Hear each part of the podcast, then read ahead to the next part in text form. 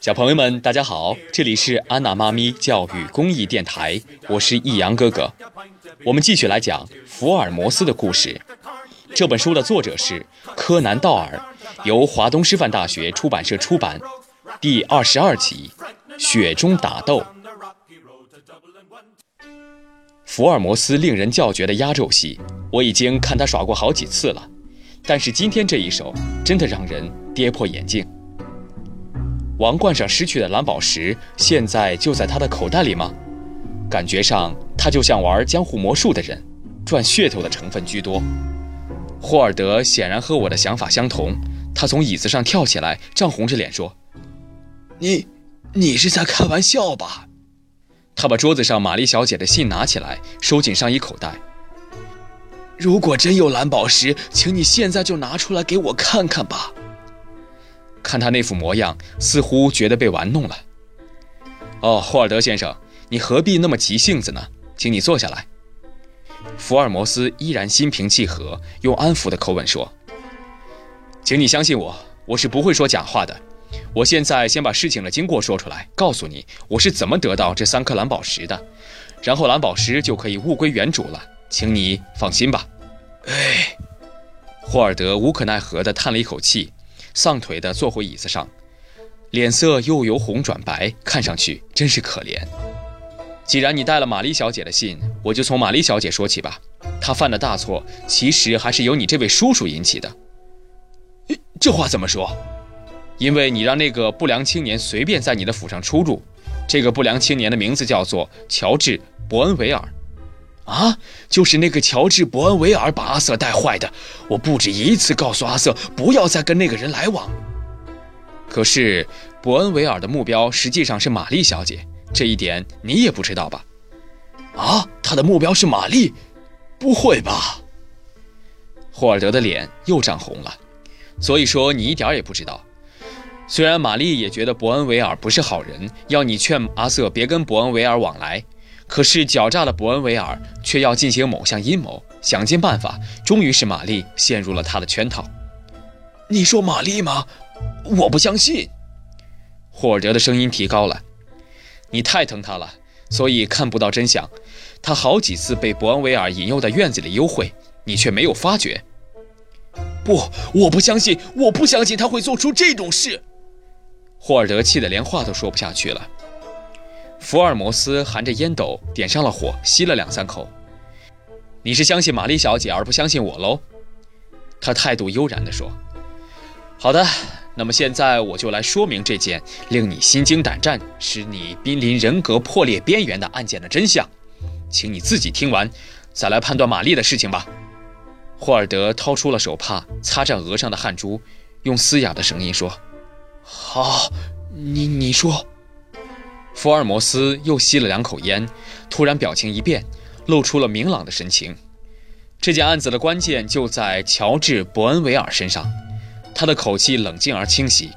他喜欢赌钱，一天到晚以不正当的手段到处借钱，但他掩饰得很好，照常出入社交的俱乐部以及上流社会的家庭，而不被识破。对于这些事情。他完全不会受到良心的谴责，只要有机会，他什么事都能做出来。啊，他这么坏吗？可是，玛丽小姐太善良了，不能想象有这样坏的人。虽然他起初对维恩博尔的印象并不好，可是维恩博尔懂得用花言巧语哄她，让她相信他的天性真实是善良的。玛丽终于爱上他，所以阿瑟向玛丽求婚都被拒绝了。我不相信玛丽是这种女孩。霍尔德喃喃地说：“像玛丽这种不知道社会险恶的人，最容易被利用和引诱了。要不是因为这样，他也不会感到愧疚，必须离家出走。”福尔摩斯依然冷静地说：“这是真的吗？”好，那么接下来就要讲到那天晚上的事了。九点过后，你准备上床的时候，不是因为要确认门窗是否锁好，下楼去巡视吗？你看到了玛丽正在大门关窗户。没错。当时虽然下着雪，却有一个人蹲在外面的窗户下，你一点也没有注意到吧？哦，那个人是谁呀？那还用说吗？那就是乔治·伯恩维尔。真的吗？他在那儿干什么？他和玛丽约定在院子里幽会，因为雪下的很大，玛丽没有出去，而是隔着窗户跟他说话。就在这个时候，玛丽把王冠的事情告诉了伯恩维尔。啊，我是经过认真侦查的，一点儿也不会错。可是你是怎么知道这件事呢？哦，这一点我过一会儿再告诉你。哎呀，我听来听去都是一些莫名其妙的话，究竟有多少的可靠性呢？真是不叫人明白。霍尔德自言自语地说。福尔摩斯依然悠然地把烟吐向天花板，又深深地吸了一口气，继续说：“乔治·伯恩维尔听到一些蓝宝石藏在你家二楼的更衣室的事情，他怎么可能放过这样的大好机会呢？”于是他花言巧语地说服玛丽，要她把王冠从二楼更衣室里偷出来，从窗口交给他。霍尔德突然嚷起来：“不可能！这绝对不可能！”哦，好，请你冷静地听我说。福尔摩斯制止他打岔。玛丽一时之间不知道如何回答，可能是因为她没有想到伯恩维尔会向她要求这种事情。就在这个时候，你从二楼下来，玛丽便慌忙地关上窗户。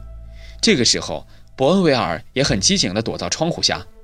他是心灵非常灵巧的人。这时，他正好从窗户里看到露西从侧门回来，便向你报告，引开你的注意。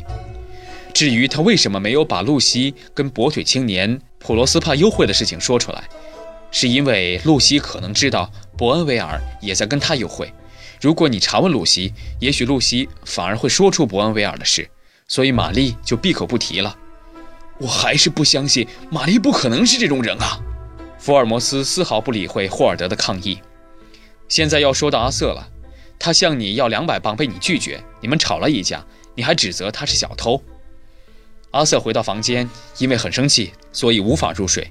到了半夜，他听到房间外有轻轻的脚步声，于是下床，打开房间向走廊上看，竟然是玛丽。玛丽蹑手蹑脚地闪进更衣室，阿瑟几乎不敢相信自己的眼睛。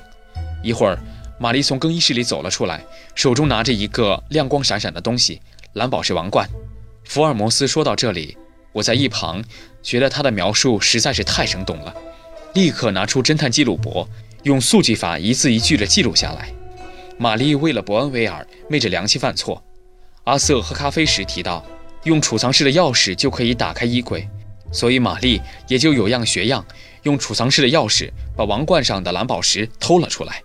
阿瑟跑到楼梯下往下看，只见玛丽打开大厅的窗户，将蓝宝石递出窗外，然后关好窗户，拉上铁闸。随后，玛丽便从大厅对面的一扇门出去了。阿瑟看到玛丽背影消失，立刻奔向楼下。他不愿大声嚷叫，让全家人知道玛丽做出天大的坏事，宁可自己去追王冠。他悄悄地拉开窗户上的铁闸，向上推开玻璃，跳进院子里。他身上只穿着一件睡袍，赤着双脚，拼命地向前跑。不久，看到大雪中一个正在逃跑的男人的背影。他在侧门附近的车库旁追上那个男子，两人在大雪中发生剧烈的打斗。在灯光的照耀下，两个人都可以看得清对方。原来是一直情同兄弟的伯恩维尔，而伯恩维尔也晓得对方就是阿瑟。打斗中，阿瑟右手猛挥一拳，击中了伯恩维尔的左眼。伯恩维尔摇晃了一下，差点就倒在地上。蓝宝石王冠突然“当”的一声，王冠的一端被折断了。阿瑟没时间去留意这些，他只知道自己夺到了王冠，便转身回到屋里。他再度从窗户跳进大厅，关好窗门，插上铁闸，走回二楼的更衣室。当他站在衣柜前，准备把王冠放回原处的时候，突然发现王冠的一端被扭坏了。他想：糟了，不能就这样放进去啊！还没想好怎么办。你进来了，你完全没有注意到他，所以当你喊叫的时候，他才会大吃一惊，把王冠掉在地上。你发现王冠上的金嵌座被扭断了一部分，而且还少了三颗蓝宝石，便向阿瑟大吼。阿瑟本来可以把玛丽做的事说出来，但他不想这样做。他不知如何解释，只好两手捂着脸，低头不语。不管你怎么骂他，侮辱他的人格，阿瑟仍然要想保护玛丽。可是他有多么深爱着玛丽啊！由于你过度惊恐，也没有注意到阿瑟的睡袍被雪沾湿，不然的话，你也许会注意到另有隐情了。玛丽和露西听到你的声音，奔回更衣室。玛丽是个聪明的女孩。听到你们父子在争吵王冠失窃的时候，又发现了阿瑟身上被雪弄得很湿，她吓了一大跳，知道阿瑟刚才到外面，一定是去追伯恩维尔了。事情一旦被发现，玛丽才惊觉自己犯下了多么可耻、多么重大的罪。于是，他大叫一声，昏了过去。这时，阿瑟终于想出一个办法，恳求你给他十分钟，让你出去一下。他当时的想法是，也许那三颗蓝宝石和金嵌座掉在他打斗的车库附近，他可以去那儿把它找回来。可是你一心认定是阿瑟偷的，坚持拒绝了。我从你口中听到阿瑟的叙述时，心中已经判断他是冤枉的，但是我还不知道真正的罪犯是谁。再说，雷斯垂德先生在接到报案后，立即在你家和每个人身上仔细的搜查。应该可以说是滴水不漏，什么也没有发现。这更可以说明此案另有隐情。加上阿瑟被严格的盘问，甚至被带到警局侦讯，什么还是都不说。如果不是为了保护重要的人，一般人是不会这么做的。因此，我发现你和阿瑟都很善良，这样一件案子背后的隐情也就令我更加的感兴趣了。相信你听完我的话，不会再误解阿瑟的为人了吧？也不会再不信任我了吧？福尔摩斯温和地对霍尔德说：“霍尔德一句话也没有说，脸色一阵红一阵青，似乎十分的尴尬。”